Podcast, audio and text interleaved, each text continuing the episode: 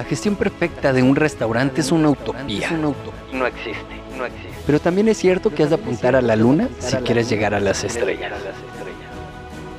Bienvenidos a Restaurante 10X, el podcast donde desarrollamos una visión total, global, 360, para lograr el éxito en tu restaurante. Y para ello contamos con más de 10 expertos del sector que van a traernos en cada uno de los episodios sus mejores herramientas, estrategias de marketing, gestión y servicio.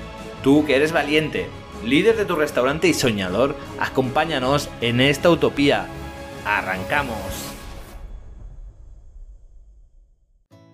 Bienvenidos a un nuevo episodio de Restaurantes 10X. Hoy estamos de nuevo con Nuria Nicolau para seguir profundizando en la gestión de servicio. Y quién mejor que ella para hablarnos de todos estos temas. Muy, muy buenas, Nuria, ¿cómo estás? Hola, ¿qué tal? Muy bien, encantada de estar aquí otra vez. Igualmente, ¿cuánto tiempo sin vernos? Hoy vamos a eh, tratar un tema que me parece muy interesante, porque muchas veces cuando hablamos de servicio de restaurante, pues aquí hay quien se siente más identificado, menos identificado, porque uno dice, bueno, pero es que a lo mejor yo no tengo un restaurante, yo tengo una hamburguesería, o es que yo tengo una pizzería, o tengo, no sé, diferentes modelos de negocios de gastronómicos, ¿no? Y entonces, para mí la pregunta es, ¿qué tipo, o el enfoque del episodio es, qué tipo de servicio dar según cada restaurante, ¿no? O sea, ¿cuáles son los mínimos, Nuria, que tiene que cumplir un restaurante para dar servicio? El mínimo, la buena actitud y la sonrisa. Eso es básico. Si eso no lo tenemos, nos dedicamos a repartir periódicos o a hacer otro trabajo, de peluquera o de lo que sea. O sea, tanto hombre como mujer. O somos agradables y tenemos ganas de trabajar en este trabajo, o más vale dejarlo, porque es muy exigente. Porque la gente desde fuera dice, ah, mira, eh, total, servir mesas, ya ves. Pues no, pues no, es complicado. Es complicado, hay que saber mucho, hay que estar muy preparado y cuando más arriba quieres llegar, que puedes llegar muy arriba, pues más preparado tienes que estar. Entonces, eh, también diría que no por estar en un chiringuito de playa tienes que ir de cualquier manera y tienes que tratar a la gente de cualquier manera. No.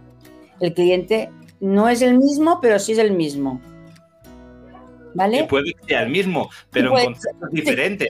¿No? Que un día vaya de empresa, ¿no? Con su traje a una comida de, de una reunión de directivos y luego vaya con la familia en verano al chiringuito a comerse un arroz. Sí, sí, eso es básico. O sea, sin eso yo les aconsejaría que se dedicaran a otra cosa. Si no les gusta el trabajo, no les apasiona y eso está en la actitud, entonces no puedes tener buena actitud. Y no sonríes, la gente que es mm, seria, vergonzosa, que va todo el día así, no, no puede ser. O sea, dedícate a otra cosa, ponte, pues no sé, en una biblioteca o no sé. Cada uno, cada uno somos de una manera, tenemos que ser conscientes. ¿Vale? Entonces, si no somos simpáticos y abiertos, por ejemplo, pues hay que, hay que esforzarse, ¿no? Sí. Yo, y aquí hay... Sí, dime.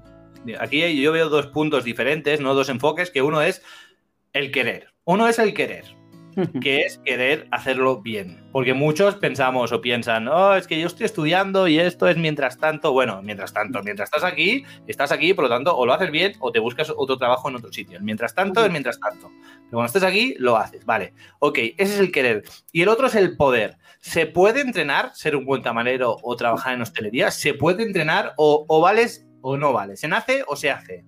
Nuria. Yo creo que se puede llegar a hacer si la persona se deja. Es decir, si tú quieres aprender, por mucho que te cueste, aprenderás. Serás menos mmm, eficiente que uno que ya tenga habilidades nat innatas en él, ¿no? Hay gente que ya lo tiene en la sangre, o sea, mmm, que ha nacido para servir y para atender a la gente, o sea, que le gusta además. Yo conozco muchísimos caballeros que les apasiona este trabajo.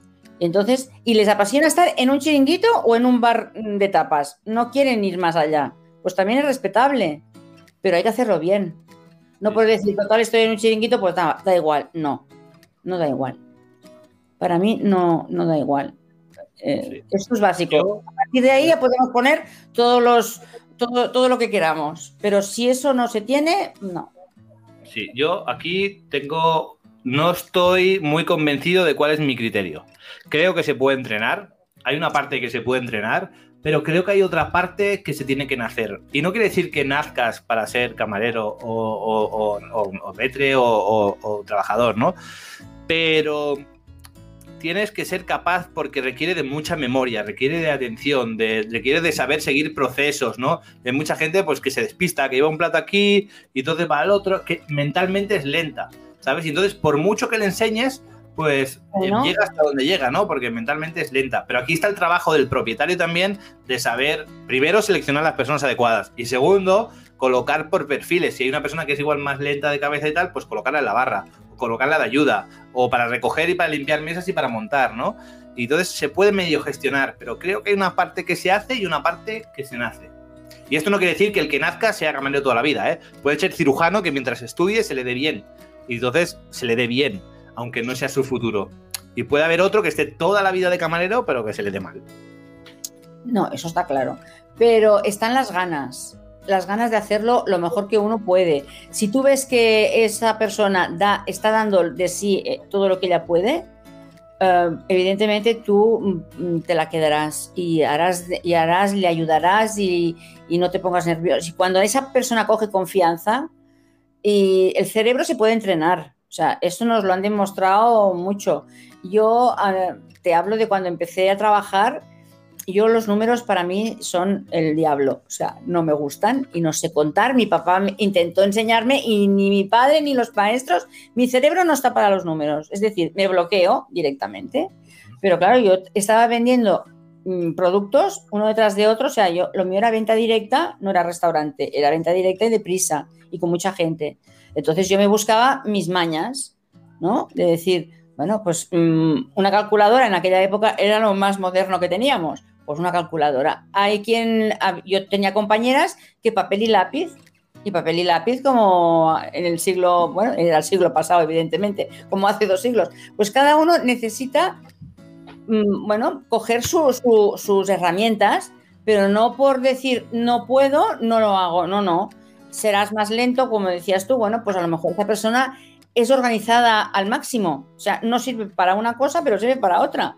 Tienes que saber para qué sirve la persona. Si tiene ganas de trabajar, tú tienes que sacarle todo el jugo que puedas sacarle. Yo creo que como, como encargado de restaurante o como jefe, tenemos la obligación de- de sacarle lo mejor que podamos de nuestros trabajadores. Yo creo que sí. Sí. Vamos, voy a por otra pregunta ahora.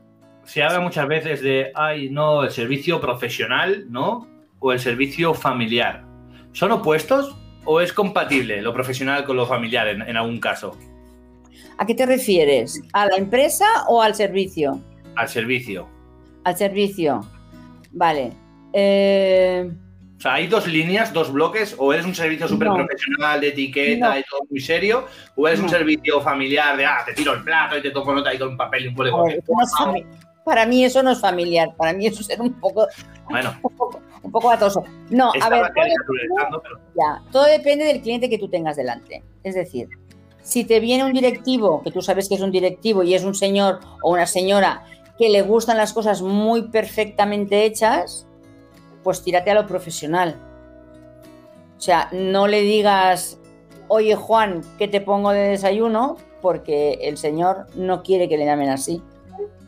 claro. Y a lo mejor viene otro, otra persona con el traje de ejecutivo y tal, y al, a- al tercer o cuarto día ya sabes que él mismo te dice, oye, llámame Juan, me llamo Juan, mira, ¿sabes qué? Ponme un café y tal. Y tú ya sabes que le puedes gastar una broma o que le puedes hablar de una manera o de otra. Ahí está el aprender, el ser profesional, ¿vale? Es, ahí está. De ahí se distingue quién es un buen profesional, quién quiere aprender, porque esto se aprende de los, de los jefes, esto se aprende de los encargados, esto se aprende de... El que está abajo tiene que aprender de los demás. Los de arriba tendrían que enseñar a los de abajo, pero a veces no estamos por la labor, porque tenemos trabajo todos también. Pero si tú eres listo o lista, si- eh, o sea, si tú eres espabilado y dices, yo quiero llegar lejos, mira, yo entrevisté eh, hace un año ya ahora, a una chica que, bueno, era la campeona de España de, de- de- sala, tenía todos los títulos, todos los títulos. Y cuando la entrevisté me dijo, yo empecé lavando platos, yo vine de mi país, porque es de Hispanoamérica, yo vine aquí sin hacer, saber hacer nada. Ni sabía si me gustaba, si no me gustaba, ahora tiene una escuela, eh, títulos, premios, de todo. Y se lo ha ganado todo a pulso, trabajando, trabajando y aprendiendo. Y es para mí, ya no porque sea mujer, sino para mí es un ejemplo. Y como ella hay muchas, porque hay una cocinera en Madrid también muy famosa, que ahora no me acuerdo, que tiene estrella Michelin incluso, y también salió un día en televisión y dijo esto, y yo empecé lavando platos.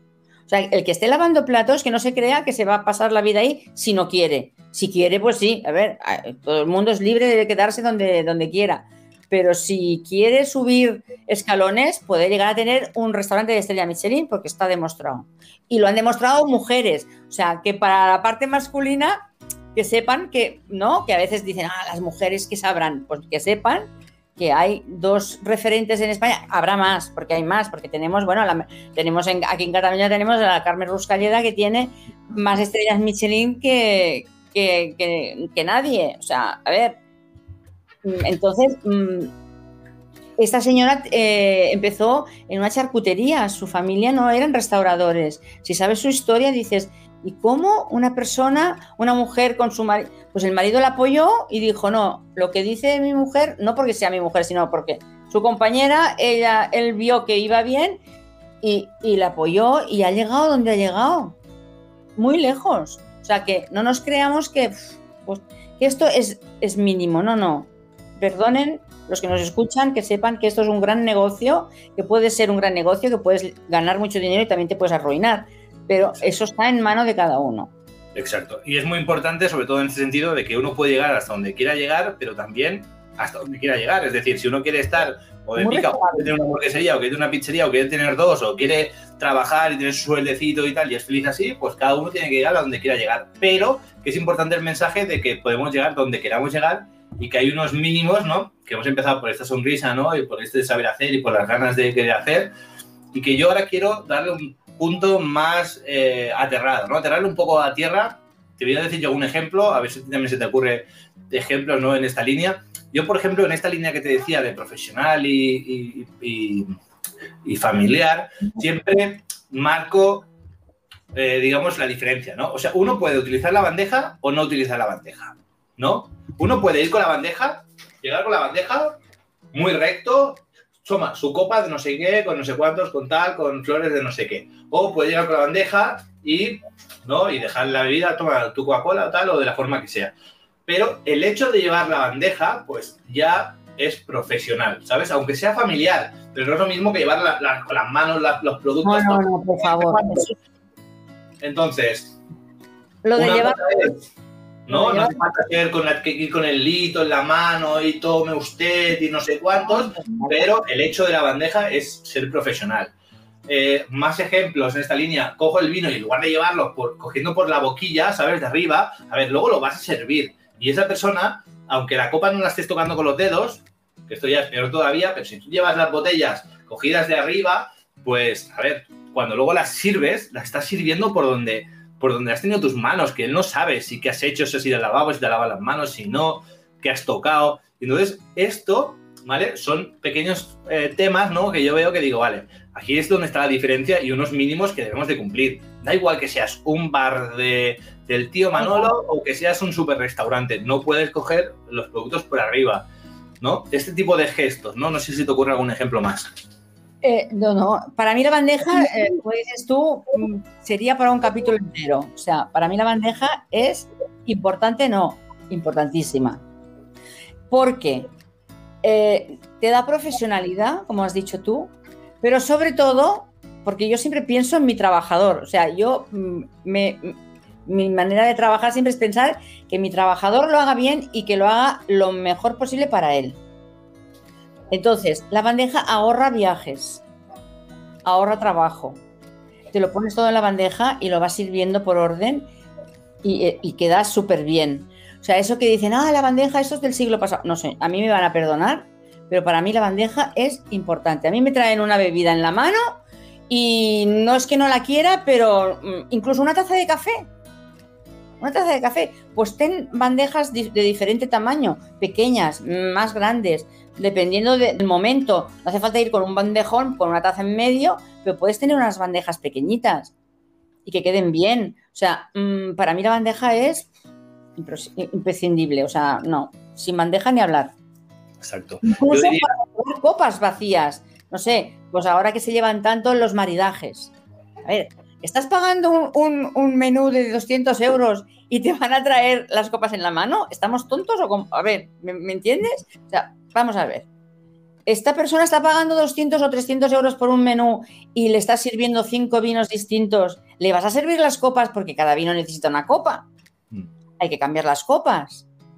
Es- hay que servirlas en bandejas. O sea, o ya no tan alto. O sea, una persona de un menú de 12 euros o de, o de 10 12 euros. Tiene el y le mismo de... llevas las copas cogiendo por arriba No, que llevas tres no, así por o, las favor. manos, o Bueno. con las gotitas de la cal de no haberlas Ay, repasado. A ver, No, no, no, no. seamos un poco, tengamos un poco de vista, ¿no? Que es lo que yo quiero decir, ¿no? Que no hace falta ser un super restaurante, sino es que hay unos mínimos que tenemos que cumplir, que al final pasan por encontrar las cosas como a nosotros nos gustarían. Yo veo un tenedor y lo veo medio sucio, con gotas de cal, o un cubierto o una copa. Ejemplos como tú decías, en el chiringuito, que estás en la playa, que hace viento. En el sur de España, pues hace, en las playas hace un viento horroroso. Pues bueno, ahora que allí, allí no utilizas a lo mejor tanto cristal, se utiliza más plástico que ahora tiene que ser reciclable. Pues una manera es llevar los vasos dentro, enci- las botellas y el vaso encima. Mm, Tú dirás, bueno, la botella puede estar sucia, es que debería estar limpia. Mm. Es una manera de que el vaso no salga volando. Porque Se yo he visto llevar los vasos en la mano y la bandeja llena de botellas, tampoco es eso. O sea, Hay vamos casos a que se entienden, exacto. ¿eh? Y si necesitamos, eh, un- la mesa es de, de 10 y la bandeja tiene que ser más grande, pues tiene que ser más grande. Pero ojo a lo que tú has dicho, porque es clave. Y tú ahora me acabas de justificar un hecho incorrecto, entre comillas. Es decir, los vasos encima del tal, no sé cuántos. y hipotéticamente no debería de ser así, ¿no? Deberíamos ir con la bandeja, tal.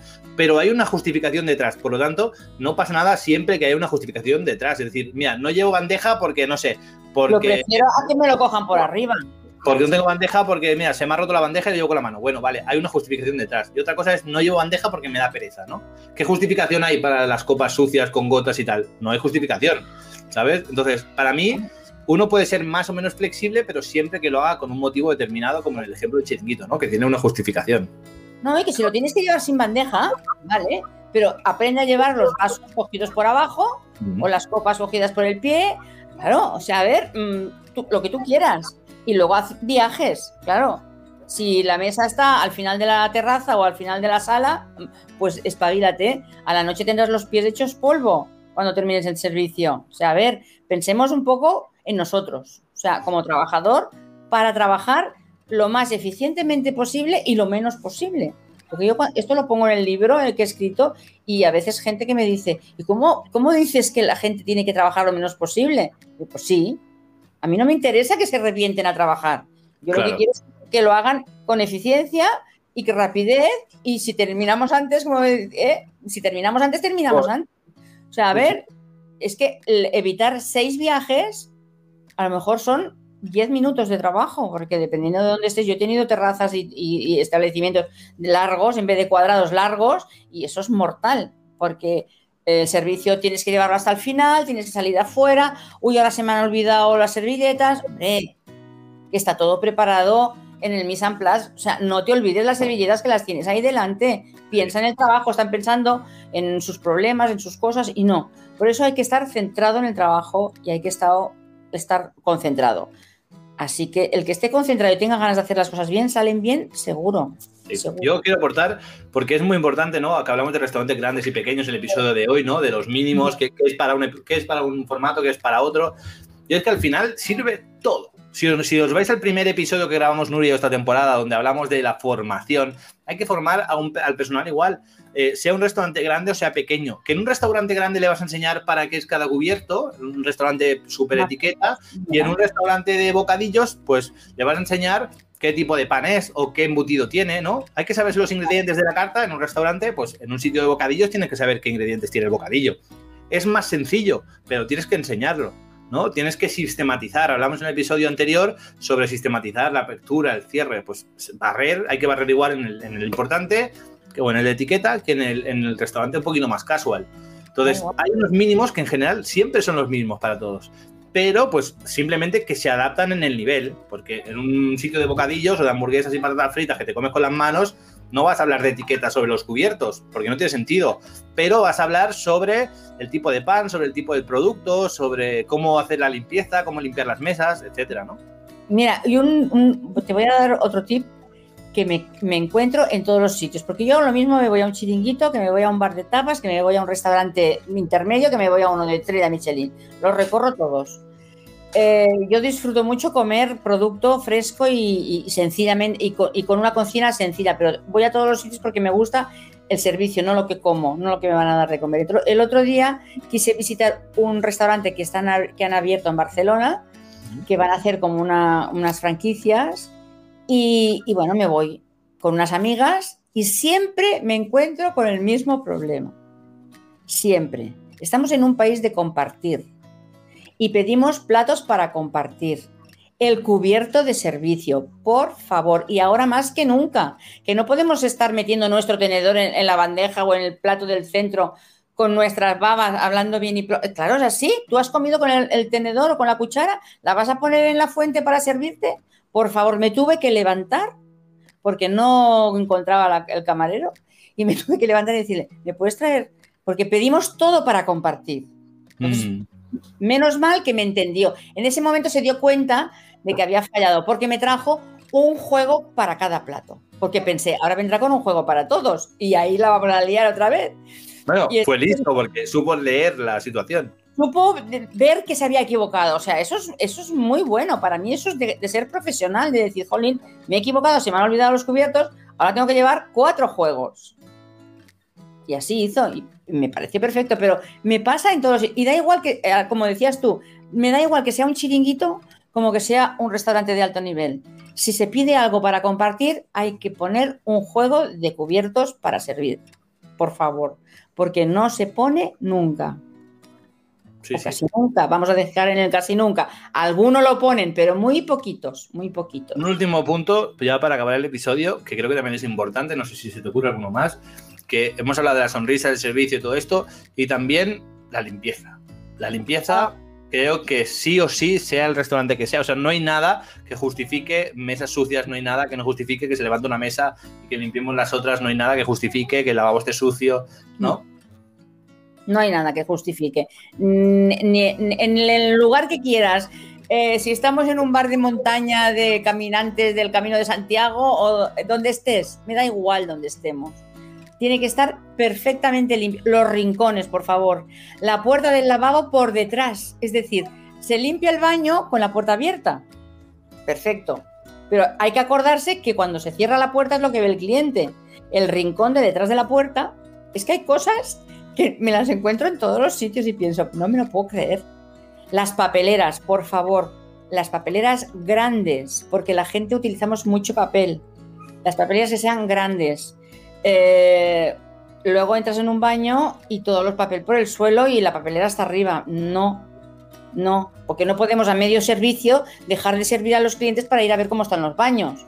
Pues dejemos el baño ya preparado para todo, para el servicio de, de comidas, por ejemplo, y luego ya lo repasaremos para la noche.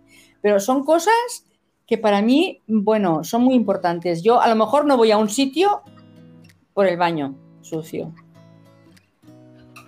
Claro, no sí, sí. Claro, tú dirás, pues tú no vas a comer, no vas a- al baño. Bueno, pero luego seguramente tendré que ir al baño y quiero que esté en condiciones, porque dependiendo de cómo esté el baño, estará el resto del restaurante.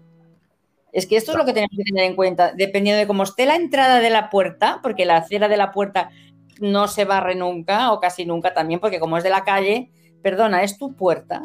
Y tu puerta tiene que estar igual de perfecta que está el resto del restaurante. Si la tienes que fregar tú, pues la fregas tú. Y si tienes una acera muy ancha, pues es tu problema. Mm, o sea, es lo que hay. Entonces hay que tener limpieza. Desde que se llega al restaurante, terraza incluida, los toldos, que porque son los toldos, pues es igual, ya los limpiaremos al final de temporada. Pues no. Los toldos, si no están limpios, los cambias o no los pongas, o si estás al sol tendrás que ponerlos, pero habrá que limpiar los toldos. Claro, son cosas que no se tienen en cuenta porque están de aquí para arriba, que digo yo. o de aquí para abajo. Entonces, todo lo que no esté en la línea de la vista se olvida, pero la gente tenemos que pensar que el cliente lo ve todo, lo mira todo. Y hay que tener, y eso nos da un plus o nos quita un plus, es lo que hay. Exacto. Resumiendo, mínimos que hay que cumplir siempre es buena atención, buena atención, limpieza y, profesional, y profesionalidad. Sea como sea, el entorno que sea, un nivel o otro, pero profesionalidad. Y buena actitud. Y buena Una actitud. actitud buena y positiva y con ganas de trabajar, si no vamos mal. Perfecto. Muy bien, Nuria. Pues esto sería por todo por hoy. Eh, ¿Dónde podemos encontrarte? Pues en mi web, eh, eh, 3W, 3 uy, ahora no me sale, bueno, nurianicolau.com, con las tres W delante, ahora no, no me salía.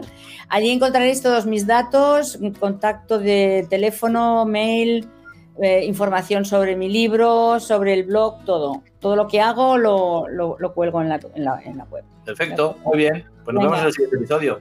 Muchas gracias, nos vemos. Nada, a ti, Nuria, hasta ahora.